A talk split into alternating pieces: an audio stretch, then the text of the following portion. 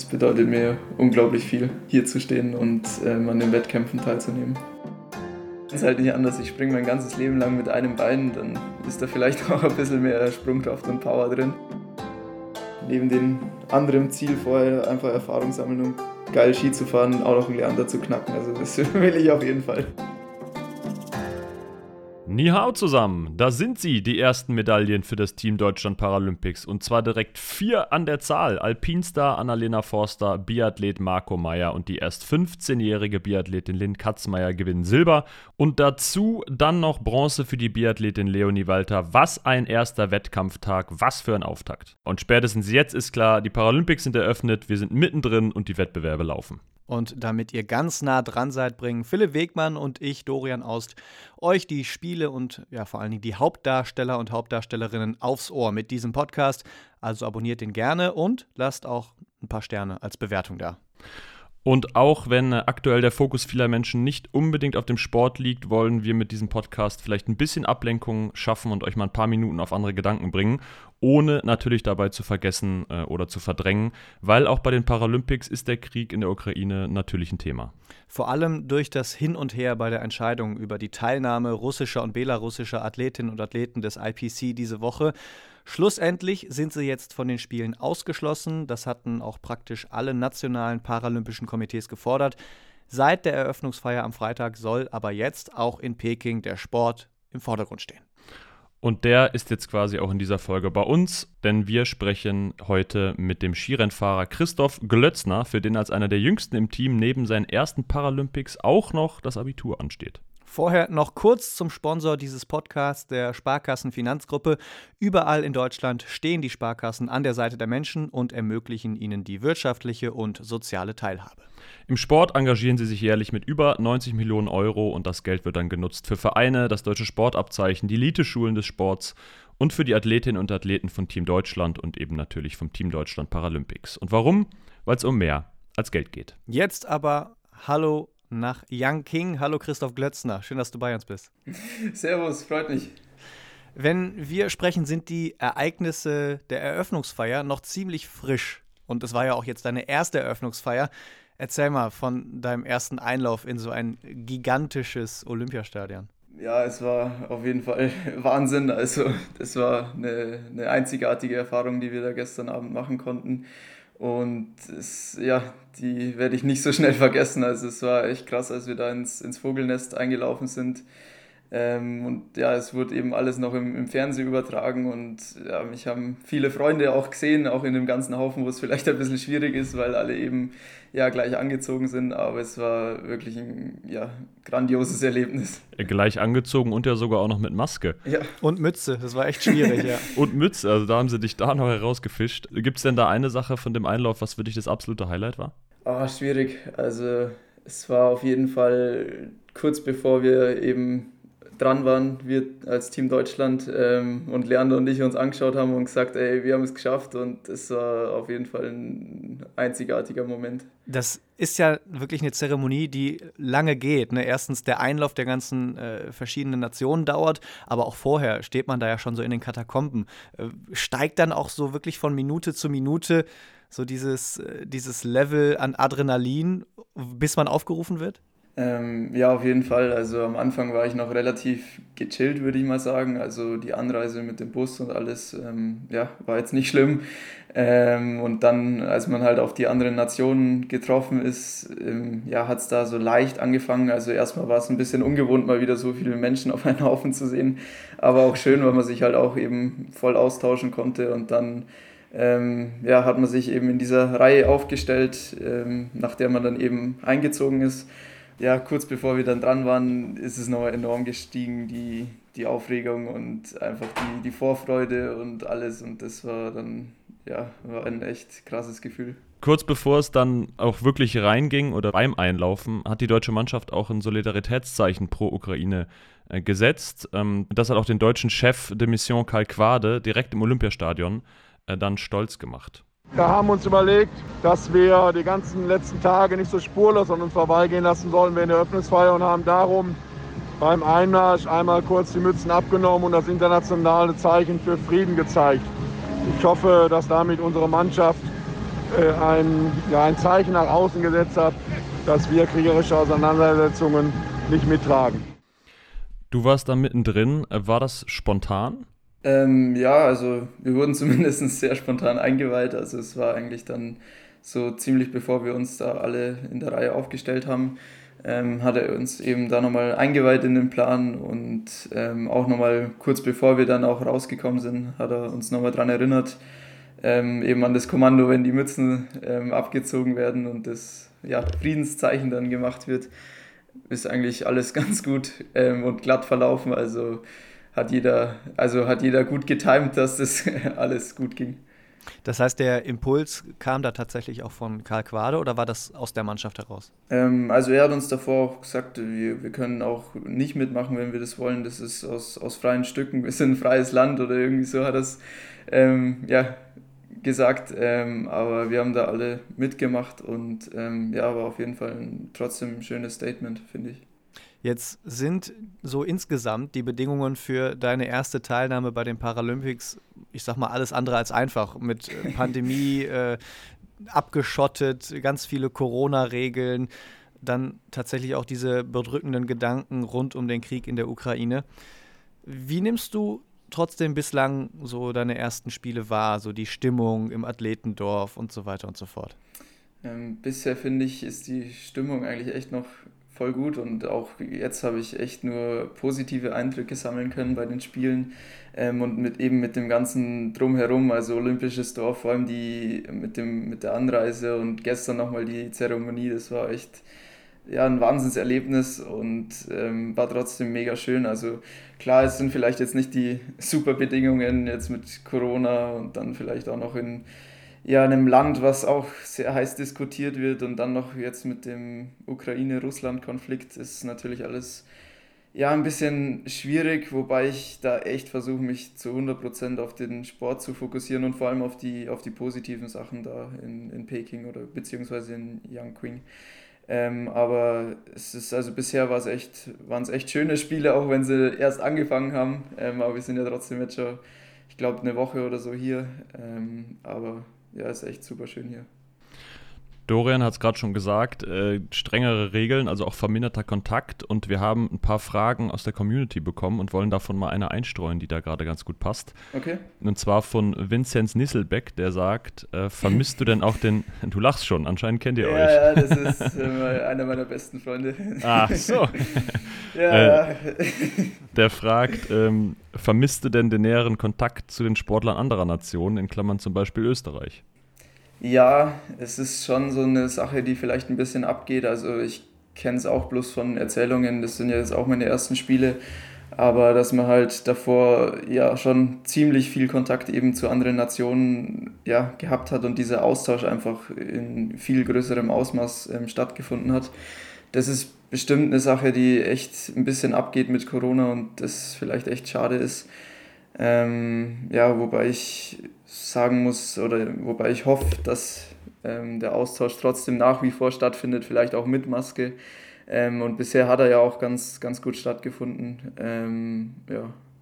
Kommen wir mal zu dir als äh, Sportler und als Athlet. Bei dir ist es so, dein rechtes Bein ist amputiert. Du hast aber in ganz jungen Jahren äh, trotzdem auch Skifahren auf zwei Beinen gelernt. Hattest dann im Alter von drei Jahren einen schweren Unfall, äh, als du von einem Rasenmäher äh, ja mehr oder weniger überfahren wurdest mhm. und dabei dein Bein abgetrennt wurde. Ähm, seitdem wolltest du immer zu den Paralympics. Das war immer dein großer Traum, den du dir jetzt erfüllt hast. Ja, voll. Wie fühlt sich das an, wenn sowas, jetzt bist du 18, ähm, wenn sowas nach so vielen Jahren dann tatsächlich Wirklichkeit wird? Es ist ein unglaublich geiles Gefühl. Also es war ja auch gestern bei der Eröffnungsfeier Leander und ich, der träumt auch schon seitdem er klein ist von den Paralympics und das der Traum einfach in, in Erfüllung geht, das ist der, der absolute Wahnsinn. Also das ist unglaublich und hätte ich jetzt vielleicht so vor, vor zwei Jahren noch nicht, noch nicht gedacht, dass das jetzt schon ja, in Erfüllung gehen kann. Und das ist echt ein unbeschreibliches Gefühl gerade. Bei dir stehen ja die äh, Wettkämpfe jetzt noch an. Äh, du fährst ohne Prothese, mhm. andere fahren mit Prothese. Ist das denn dann nicht, wenn man mit einem Bein fährt, da ist eventuell die Kontrolle ja besser, aber ist nicht die Belastung viel höher auf Knie und Oberschenkel zum Beispiel? Ähm, ja, auf jeden Fall. Also die Belastung ist sehr groß, gerade bei uns Einbeiner, weil wir eben eigentlich den, den ganzen Tag auf unserem Bein stehen, jetzt zum Beispiel im Schlepplift oder ähm, beim Fahren eben diese komplette Belastung auf einem Bein haben. Und da muss man dann ja umso mehr schauen, dass eben das drumherum passt. Also Stichwort Regeneration, dass man sich sauber dehnt dann am Nachmittag, dass man da mit jeglichen Mitteln versucht, das wieder auf Vordermann zu bringen. Ähm, das ist dann echt ähm, extrem wichtig. Ähm, aber ja, da muss man echt immer besonders darauf achten, dass da ja, ungefähr in Waage ist. Äh, es gibt ja auch Videos von dir, wie du im Garten von, weiß nicht, deinen Eltern oder so, äh, über so eine Hürde springst. Einbeinig, die würde ich jetzt mal tippen auf 1,40. Also da kommt der Normalo mit zwei Beinen nicht rüber und äh, du als wirklich Wahnsinnsathlet hoppst da so einfach mal rüber. Das, das ist, das ist äh, verrückt, wer es nicht gesehen hat, oder? Ja, ja, auf jeden Fall. Also da ähm, sprechen mich auch immer viele Leute an oder ähm, geben mir Komplimente und sagen halt, irre, wie machst du das? Äh, also ja, sind schon ziemlich ähm, erstaunt. Ähm, wobei ich sagen muss, ich, ich kenne es halt nicht anders. Ich springe mein ganzes Leben lang mit einem Bein, dann ist da vielleicht auch ein bisschen mehr Sprungkraft und Power drin. Aber ähm, ja, ich wüsste jetzt nicht, wie hoch ich mit, mit zwei Beinen springen könnte. Jetzt bei den Paralympics startest du im Slalom und Riesenslalom. Bei der WM im Januar äh, wurdest du dann äh, da 16. und 19. Mhm. Was sind jetzt so deine Ziele für die Wettbewerbe in Peking? Platztechnisch habe ich mir jetzt keinen bestimmten Rang oder Platz vorgenommen. Ich will einfach bei meinen ersten Spielen ja das Beste rausholen, was geht. Also ich will äh, ja die Leistung erbringen, die ich auch im, also die Sachen, die im Training gut laufen, auch im Rennen umsetzen. Einfach geil Skifahren, schnell Skifahren und ähm, ja, möglichst, möglichst guten und sauberen Lauf oder am besten zwei Läufe ähm, ja, durchziehen. Klingt erstmal äh, ja, recht, recht entspannt so. Oder glaubst du, da kommt noch irgendwann die Nervosität? Weil bislang äh, klingst du so, als fährst du mal eben nach Peking, fährst mal kurz die Piste runter, alles easy. Ja, ja, voll. Also ähm, von außen habe ich Gott sei Dank keinen so großen Druck. Ähm, jetzt bin ich auch noch ganz entspannt, aber als ich heute bei den anderen Athleten bei ihren ersten Abfahrtsrennen zugeschaut habe, da war natürlich schon ein bisschen Anspannung da und ich bin halt dann auch am Vormittag hochgefahren, habe mir das alles angeschaut und der Leander zum Beispiel, mein Zimmerkollege und Konkurrent, war halt dann noch nicht dran und war noch unten und habe hab mich mit dem unterhalten und der meinte auch schon, ihm, gehen so die Eier, er ist so aufgeregt und ähm, war, ganz, war ganz lustig, das mit anzuschauen, aber dann habe ich mit dem, mich mit dem ein bisschen unterhalten, weil man hat dann trotzdem ein bisschen, bisschen Zeit, ähm, ja, zwischen den Wettkämpfen, also davor und danach. Und wenn man jetzt zwei Läufe hat dazwischen. Ähm, aber dass ich einen Leander mal so nervös sehe, ist auch eher seltener der Fall. Aber es war auch irgendwie schön und ich habe mit, mich mit dem dann unterhalten und dann hat sich das ein bisschen gelegt. Wie es dann am Start war, weiß ich noch nicht, weil so viel habe ich mit ihm noch nicht ähm, ja, plaudern können. Aber da werde ich ihn jetzt dann danach, wenn er auf dem Zimmer ist, nochmal ordentlich ausquetschen. das heißt, für dich steht das ja auch so wirklich ein bisschen unter Erfahrungen sammeln eigentlich, oder? Ja, voll. Weil ich, immerhin hast du ja mal äh, ganz offen gesagt, Gold 2026 äh, soll es dann in Italien werden. Das ist ja nicht über übermorgen, das, ist, sind ja schon die nächsten Paralympischen Winterspiele. Ja, voll. Also ähm, jetzt ist wirklich erstmal Erfahrung sammeln. Ähm, ja, die nächsten Winterspiele, da habe ich mir dann auf jeden Fall schon ein konkretes und ja, extra sehr hohes Ziel ähm, gesetzt, das ich im besten Fall erreichen wert oder hoffentlich.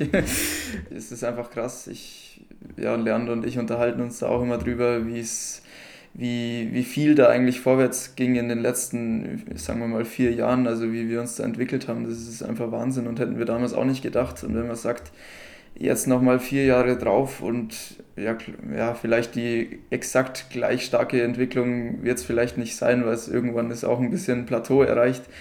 Aber das ist auf jeden Fall noch nicht jetzt und deswegen ähm, sind wir da sehr gespannt und motiviert auf die, ähm, ja, auf die Entwicklung, die wir noch hinlegen in den nächsten vier Jahren. Dann hoffen wir wirklich mal, dass das äh, Plateau noch sehr lange auf sich warten lässt und es noch äh, sehr lange steil bergauf geht in deiner Karriere. Mindestens vier Jahre. ja, auf jeden Fall. An der Stelle würden wir tatsächlich die nächste Community-Frage einbauen und zwar kommt die von Mentalsieger. Und die Frage lautet: Kannst du jetzt vor Ort auf einen Sportpsychologen, eine Sportpsychologin zurückgreifen ist ja mit Blick auf Druck, den man sich selbst macht oder der von außen kommt, mhm. vielleicht gar nicht so ähm, unrelevant. Ja, voll. Also wir haben jetzt hier direkt vor Ort in unserem paralympischen Dorf jetzt keine Sportpsychologin. Ähm, wobei ich sagen muss, dass wir jetzt die letzten Lehrgänge immer ähm, ja, eine dabei hatte, hatten, die uns immer Tipps gegeben hat ähm, und mit der wir auch einige Sachen besprochen haben und die ähm, ist auch eigentlich immer für uns erreichbar und an die können wir uns immer wenden, wenn es Probleme gibt. Also die ist wirklich ja, super lieb und hat echt ordentlich ähm, Erfahrung und hat echt was drauf. Und da können wir uns dann an die wenden, wenn wir jetzt Probleme haben oder wenn die Nervosität vielleicht zu krass steigt. Äh, du bist mit 18 Jahren auch eines der Gesichter so ein bisschen für den aktuellen Generationenwechsel. Die Mehrheit der Athletinnen und Athleten im deutschen Team ist unter 22 Jahre alt. Ganze 10 sind das an der Zahl. Macht das so eine erste Teilnahme dann auch einfacher, wenn man, so wie du, du hast ihn ja schon oft erwähnt, äh, Leander Kress äh, als Kumpel dabei hast, wo man so im gleichen Alter ist? Ja, es ist auf jeden Fall echt cool, dass Leute im gleichen Alter mit einem das Ganze erleben und teilen vielleicht so ein bisschen den gleichen Lifestyle und die gleichen Gedanken oder machen zurzeit ähnliche Erfahrungen im Leben. Ähm, das ist echt mega cool. Ähm, wobei ich sagen muss, dass es auch echt immer wieder Spaß macht oder ähm, ja, echt toll ist, auch mit erfahrenen Athleten zu sprechen und sich eben mit denen ja auch auszutauschen, von denen vielleicht sich ein bisschen was ab abzugucken. Und deswegen finde ich eigentlich beides cool und so eine, so eine Mischung ist eigentlich echt, echt toll. Also wenn man sowohl Erfahrene hat als auch ähm, junge Athleten, ähm, die so den gleichen Lebensstil mit einteilen. Ähm, das ist eigentlich top. Wie, wie, so häufig im Leben, die Mischung macht's. ja, genau. Aber kommen wir trotzdem nochmal auf deinen äh, auf deinen Zimmerkollegen und guten Kumpel Leander zu sprechen. Ihr bettelt euch ja auch gerne mal so an der Tischtennisplatte oder beim Schach oder was auch immer sich gerade bietet. Ich glaube, es gibt eigentlich keine Lebenssituation, wo ihr nicht irgendwie einen kleinen Wettkampf draus macht. Was ist es jetzt gerade bei euch in Yanqing? Wo, wo bettelt ihr euch und vor allen Dingen, wer führt? Ähm, gerade betteln wir uns im, im Pin sammeln. Also wir haben ja diese Aufsteck, Aufstecker, die wo man auf seine ähm, ja, Akkreditierung oder auf diesen Anhänger draufstecken kann. Und da haben wir am Anfang so, ich glaube 50 waren es, 50 Deutschland-Pins bekommen und die ähm, tauscht man dann halt immer mit ähm, ja, anderen Personen von einer anderen Nation halt immer gegen einen anderen Pin. Also wir haben halt die Team Deutschland Pins und dann hat, tauscht man den halt gegen einen Österreich ähm, Aufstecker.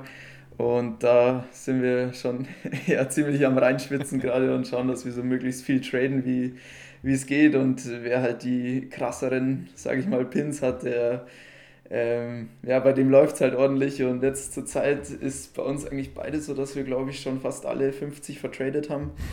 ähm, wobei wir beide den Anfängerfehler gemacht haben, dass wir ein bisschen zu nett waren am Anfang und ein paar verschenkt haben immer. Ähm oh, großer Fehler.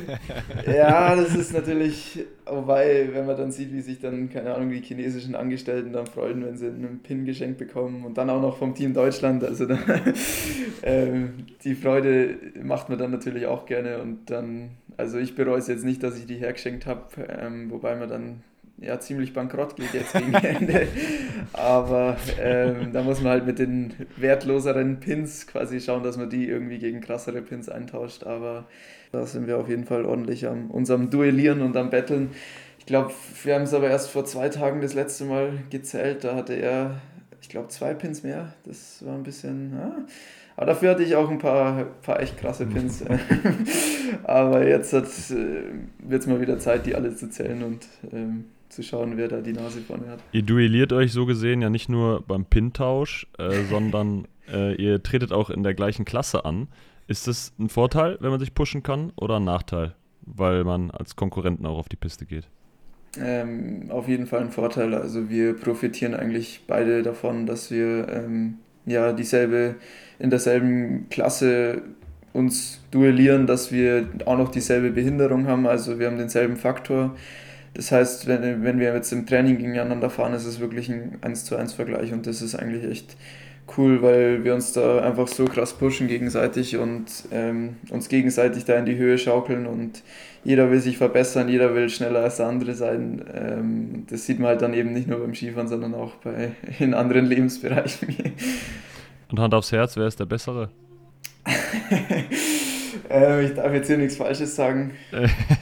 ähm, aber ich kann dir mal sagen, wie es jetzt bei den Rennen so war. Also ich war jetzt die letzten Rennen meistens immer einen Ticken schneller. Wobei es oft schon so ist, dass halt mal der eine schneller ist, mal der andere. Ja, bin immer gespannt auf die zwei Rennen, wer da die Nase vorne hat. Aber das wird auf jeden Fall auch mein großes Ziel sein, neben, der, neben den anderen Ziel vorher einfach Erfahrung sammeln und geil Ski zu fahren, auch noch einen Leander zu knacken. Also das will ich auf jeden Fall. Spätestens 2026 wünschen wir euch beiden einen Gold und Silber. ja. Wer auch immer was bekommt. Mal ein krasser Themenbruch. Hast du eigentlich deine Deutschlektüren dabei? Weil das Abitur steht an, wenn du zurückkommst nach Deutschland. Und deutsches Abifach. Ähm, ich habe tatsächlich schon ein paar ähm, Schulsachen dabei. Ähm, wobei ich ehrlich sagen muss, dass ich da noch nicht reingeschaut habe, aber mir es eigentlich auch so nicht vorgenommen habe jetzt bei den Spielen. Also ich habe mir schon klar daheim gesagt, dass es ähm, ja, ich soll das genießen und ähm, wenn ich mal Zeit habe und Lust habe, dann kann ich mir klar was durchlesen. Ich verbiete es mir jetzt auch nicht, aber ich, ich zwinge mich hier jetzt auf keinen Fall zum Lernen, so wie es eigentlich fast immer bei Lehrgängen ist oder so, sondern ich werde das hier jetzt echt voll versuchen zu genießen und alles aufzuschnappen und ähm, ja, wenn ich mal Bock habe, dann, dann schaue ich es mir mal an, aber wenn nicht, ist jetzt eigentlich die, der Haupt, die Hauptvorbereitungszeit eigentlich direkt nach, nach Peking, dass ich da jetzt nochmal richtig pauken werde fürs Abi und dann ähm, ja hoffentlich ähm, die ganzen Prüfungen gut absolviere. Äh, das wäre jetzt natürlich die Begründung für dich. Jetzt kommt nochmal die offizielle für die Schule. Ja, Christoph lernt natürlich. natürlich. Äh, und, und das Beste ist ja, äh, Sport ist auch noch dein mündliches Fach. Das heißt, da, da lernst du ja jetzt ja täglich im Moment. Also mehr, mehrfach. Also von daher, das passt bestimmt. ja, schon. Also ich muss sagen, Sporttheorie ist echt ein Fach, das mich brennend interessiert, die ganzen Abläufe da genau kennenzulernen. Ähm, das ist ja auch so vielseitig und ähm, es ist krass spannend und wir haben da auch einen echt guten Lehrer. Grüße gehen raus an Herr Fürst. ähm, manche mögen ihn vielleicht nicht, aber ich finde, ja, er kann es echt gut rüberbringen und ja. Da hätten wir die dritte Community-Frage. Und zwar kommt die von David K. Passt natürlich jetzt wie äh, Arsch auf Eimer, wie man so schön sagt. Wie schaffst du es, Abitur und Paralympics unter einen Hut zu bekommen? Und vor allen Dingen Respekt sagt er. ähm, ja, es ist einfach Disziplin, das, das A und O und einfach Zielstrebigkeit. Also ohne, ohne das wird es einfach nicht funktionieren. Man, und natürlich eine, eine gute Planung und man muss gut strukturiert sein, das ist auf jeden Fall die, die Grundvoraussetzung. Aber es ist auf jeden Fall Durchhaltevermögen gefragt. Also gerade jetzt, wenn man bei Lehrgängen ist und eh schon eigentlich ziemlich fertig ist, also sowohl körperlich als auch geistig. Also man muss sich ja jetzt auch im Training oder wenn es auch Rennen sind, eh voll anstrengen vom Kopf her. Ähm, und da ist es halt dann super anstrengend noch dann was für die Schule zu machen, aber ich habe halt meine Ziele, ich weiß, wofür ich da meinen Arsch aufreiß und da acker wie nochmal was. Und ja, dann, wenn man halt so dann die Belohnung bekommt, sage ich mal, ist es halt auch, auch cool. Zum Beispiel hat vorgestern war es, ja, äh, ja, meine Wirtschaftslehrerin mir eine Mail geschrieben, dass ich in der Klausur 15 Punkte habe. Das hat mich halt dann auch riesig gefreut. Glückwunsch. Danke, es soll jetzt kein Flex sein oder so, aber. ja, ja, schon klar, schon nee, klar. Das schneiden wir raus. nee, das, das freut halt dann übelst. Und wenn man dann auch daheim ist, und man muss ja daheim auch ordentlich trainieren, dass man halt dann auch Leistung bringen kann. Und wenn man dann weiß ich nicht, um 18 Uhr dann anfängt mit seiner 3 Stunden Radleinheit und dann ist man um, sagen wir mal, 9 Uhr, also um 21 Uhr fertig, aber weiß, da muss man noch übelst viel lernen und so eine Lernsession kann sich dann schon mal bis 1 Uhr in der Nacht ziehen. So, jetzt kommt der Lerner. Lerner, sag mal hi, ich bin gerade im Podcast. Servus. Hallo. Hallo. Wir haben Christoph zum Abschluss noch äh, was Kleines mit dir vor und zwar lassen wir unsere Gäste immer Sätze vervollständigen. Und wir würden da mal mit einem starten. Du sagst quasi einfach den Rest des Satzes frei aus dem Bauch heraus. Okay. Mein wichtigster Moment auf dem Weg nach Peking bzw. Yanqing war? Ähm, auf jeden Fall, als ich gestern mit Leander ähm, ins Vogelnest angelaufen bin. Sehr cool. Kommen wir direkt zum zweiten. Äh, 2022 ist in China das Jahr des Tigers. Mhm. Wenn ich ein Tier für mein Geburtsjahr auswählen könnte, wäre das? Ähm, tatsächlich auch der Tiger. Ähm, das ist ganz lustig, weil ähm, ja, meine Schule, die haben mich ja auch ja, sehr ähm, feierlich verabschiedet noch. Das war ein Riesen-Act, was sie da auf die Beine gestellt haben. Das war echt krass und haben mich da ein bisschen überrascht. Ähm, ich muss jetzt noch mal ein bisschen mehr ausholen, aber ich hoffe, das ist okay. Ähm, also meine Mom hat dann noch, das war glaube ich zwei Tage vor Abflug, irgend sowas, ähm, und meine Mom meinte dann noch, ich soll da mal auf so ein Link klicken, da will jemand unbedingt mit mir sprechen. Ähm, ich dachte halt, es war wieder irgendjemand von der Presse, weil das da ziemlich viele Telefonate mit Zeitungen und so geführt habe. Und dann dachte ich, wird es halt wieder sowas sein. Und dann hat, äh, wurde ich auf einmal in die Aula live äh, also reingestreamt und, und habe meinen Rallye-Lehrer gesehen, wie er da eine Anmoderation gehalten haben. Und alle haben es angefangen zu jubeln. Und dann haben sie noch mit einem Streichquartett die Hymne gespielt. Und es war genial und da haben sie mir eben noch als ähm, Maskottchen so einen ja, Plüschtiger, so einen kleinen mitgegeben und eben weil ich davor mal in Religion auch ein Referat gehalten habe über Peking und die Spiele und wie das jetzt bei mir so ist mit der Situation. Und da hat mich mein Lehrer auch gefragt, als welches Tier ich mich identifizieren würde. Und ich habe eben da auch gesagt, zufälligerweise Tiger, ähm, weil, ja, ich weiß nicht, Tiger ist eben ja, der ist, hat Kraft wie, wie ein Ochse, ähm, aber ist trotzdem noch beweglich und hat diese Leichtigkeit und kann schleichen und ist elegant und trotzdem stark und schnell und deswegen finde ich das einfach ein unglaublich majestätisches Tier. Du bist ehrlich gesagt eine Nummer kleiner. Äh, weißt du denn, was du bist, was dein Jahrgang 2003 ist? Äh, nee, tatsächlich nicht. du bist im Jahr der Ziege geboren. Ja. ist auch nicht schlecht. Äh, ist auch beweglich, je nachdem, so Bergziege vielleicht. Ja, ähm, allerdings steht es eigentlich eher für so ruhig, ausgeglichen, in Gruppen unterwegs, äh, steht auf gutes Essen, solche Sachen. Ja, das, Passt das trotzdem das, zu dir? Ja, auf jeden Fall. Also ich kann sowohl richtig crazy und abgedreht sein, aber auch eigentlich ganz entspannt. Kommt drauf an. Kommen wir zum letzten Satz. Die Paralympics in Peking bedeuten für mich ähm, ja, das Erfüllen eines Lebenstraums, ich, den ich schon seit Kindheit anhab. Und es bedeutet mir unglaublich viel, hier zu stehen und ähm, an den Wettkämpfen teilzunehmen.